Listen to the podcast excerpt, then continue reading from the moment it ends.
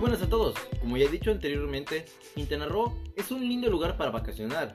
Sin embargo, en los últimos años, una amenaza ha estado llegando a las costas de este curioso destino tropical, el sargazo.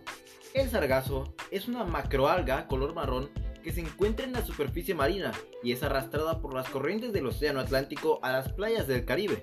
Se reproduce al clonarse y es por esto mismo que hay tantos de ellos.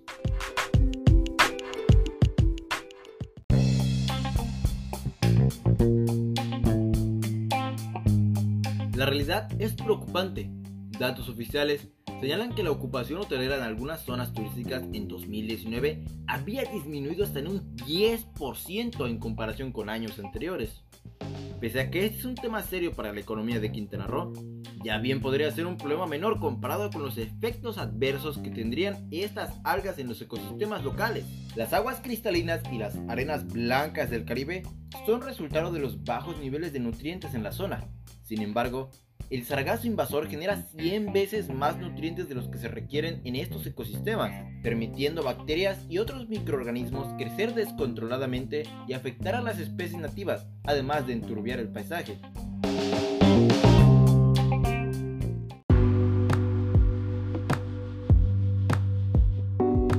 Quintana Roo no se queda quieto, pues su territorio corre peligro ante esta amenaza invasora.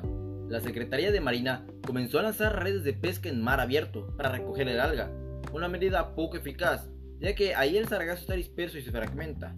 Otra medida que promovieron fue la instalación de barreras marinas en Puerto Morelos, aunque lamentablemente no es posible hacerlo a gran escala. Solo en Quintana Roo, la costa entera se alarga por más de 900 kilómetros. Existen muchas otras soluciones que se encuentran en discusión.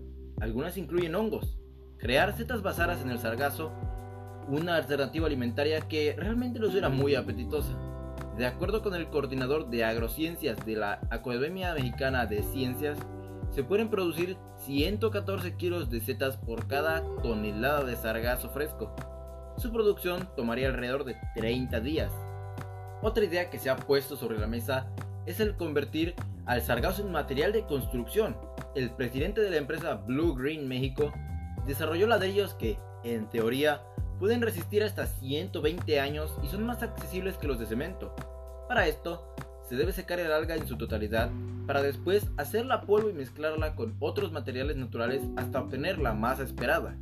Pero, en fin, ante una solución que no parece ser definitiva y un alarmante problema tanto económico como ecológico, lo único que podemos hacer es esperar.